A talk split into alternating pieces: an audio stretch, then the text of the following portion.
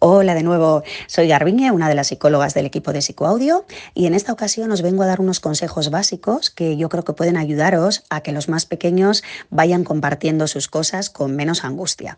De todas formas, como siempre, os dejo unas ideas antes de los consejos porque creo que es importante decir que es muy normal que los niños muestren resistencia y miedo a compartir e incluso que crean que todo aquello que quieren es suyo, aunque lógicamente no lo sea, porque de hecho compartir eh, no es una habilidad natural, es algo que vamos aprendiendo y entrenando a lo largo de los años. El hecho de que los más pequeños además no tengan una buena comprensión ni una buena noción del tiempo también lo complica bastante, porque muchas veces no están preparados para comprender cuando dejan algo a alguien que eso va a volver tras unos minutos. No son capaces de ver que es un periodo corto, ni siquiera a veces entienden que eso que dejan luego va a volver, ¿no? Por tanto, os diría que paciencia, porque de hecho se suele empezar comprender el concepto de compartir pues alrededor de los tres años, pero desde luego no es hasta pasado bastante tiempo cuando son capaces de compartir sin miedo y sin angustia.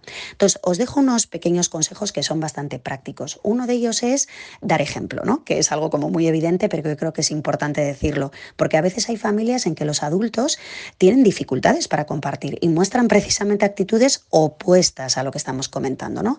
Y sin embargo buscamos a veces que los hijos compartan. Bueno, pues tenemos que ser un buen ejemplo y además es fundamental que mm, cuando alguna vez eh, compartamos algo con alguien, también ellos lo visibilicen y lo vean. Es decir, yo puedo decir, mira, me ha dejado la tía este libro, ven conmigo que se lo vamos a devolver, que además se lo he cuidado mucho porque me lo ha dejado para leerlo, etcétera, etcétera. Estas cosas, estas situaciones normales de la vida cotidiana, están muy bien compartirlas con nuestros hijos y que las escuchen.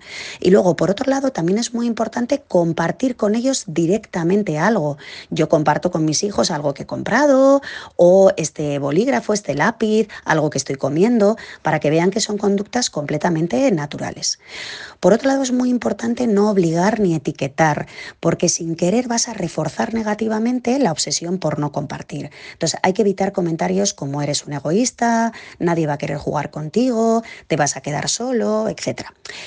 Es muy positivo también que eh, observen un poco a amigos, tanto en casa como en el parque, compartiendo. Es decir, si por ejemplo estás en el parque con tu hijo y hay muchos niños por ahí jugando, está bien que le saques un poquito del parque a una altura donde pueda ver todo como si fuera una especie de película, te colocas a su altura y le vas comentando, describiendo lo que ves. Y le dices, mira, ¿ves? ¿Ves cómo aquella niña está dejando ese cochecito a ese niño?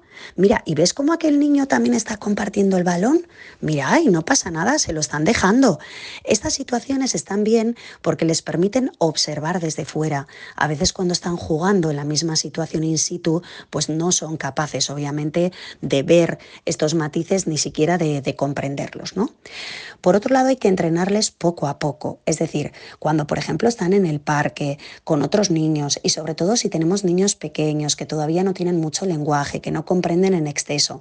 Si un niño viene a pedir a mi hijo un juguete, yo intento en alto poner palabras a aquello que mi hijo teme, que sé que es pues que le rompan el juguete o que alguien se lo lleve y luego no se lo devuelva. Entonces, cuando un niño viene a pedir algo a mi hijo, yo puedo también ayudarle a él con mis palabras y decir, ah, pues sí, ¿no? Igual se lo dejamos. Lo único que luego dentro de un ratito nos lo traes, ¿vale? Y cuídalo, ¿eh? Que no se rompa.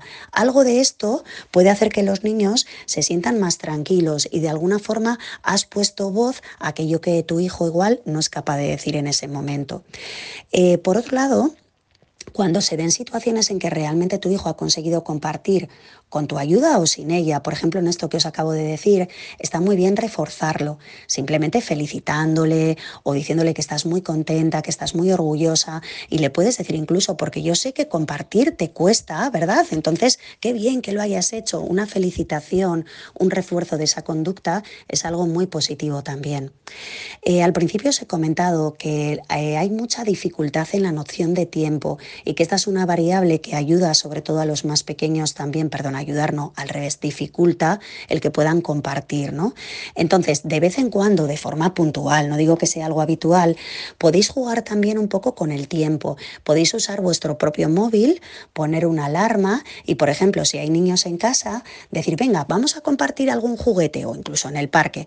Vamos a compartirlo cuánto, venga, dos minutitos. Cuando suene la alarma nos lo devolvemos, ¿eh? Entonces que vean que están jugando con el juguete de otro niño y cuando suena la alarma, ¡pum!, nos lo devolvemos. Entonces esto puede ir entrenando poquito a poco la sensación de que yo dejo algo, es un espacio de tiempo no muy largo y luego ese juguete vuelve. Pero ya digo que no se trata de hacerlo siempre, sino de forma así como puntual y a modo de juego. Y es un truco que suele funcionar también bastante bien. Y otro también que es interesante y que os animo a, pues, a practicarlo porque también suele funcionar muy bien, es que cuando hay amigos que vienen a casa, otros niños que habéis invitado, muchas veces se crean conflictos. ¿Por qué? Porque precisamente tu hijo o tu hija no quiere compartir sus juguetes, es su terreno, ¿no? Entonces, antes de que vengan los amiguitos, también le puedes dar la posibilidad de retirar, de guardar dos o tres juguetes que no quiera que los otros niños toquen o jueguen o porque tenga especial miedo a que se los puedan romper, pues porque tenga mucho apego ¿no? con esos juguetes. Entonces le puedes decir directamente, a ver, ¿qué dos o tres cosas quieres guardar? Las guardamos en este armario para que nadie te las toque, pero ya sabes que luego con todo lo demás sí que van a poder jugar. Es una forma de respetar un poco aquellas cosas que les cuestan especialmente compartir y ayudarles también como con cierta complicidad a que sepan que tú les entiendes, que respetas que esos no quiera compartirlos, pero también que entienda que con todo lo demás van a poder jugar. Así que estas cosas prácticas os dejo ahí por si queréis ponerlas en, en, marcha, así cuanto antes. Y en breve volveremos con otro episodio de Psicoaudio. Entre tanto, si necesitáis cualquier cosa, podéis contactar en nuestra página de psicoaudio.com. Un abrazo.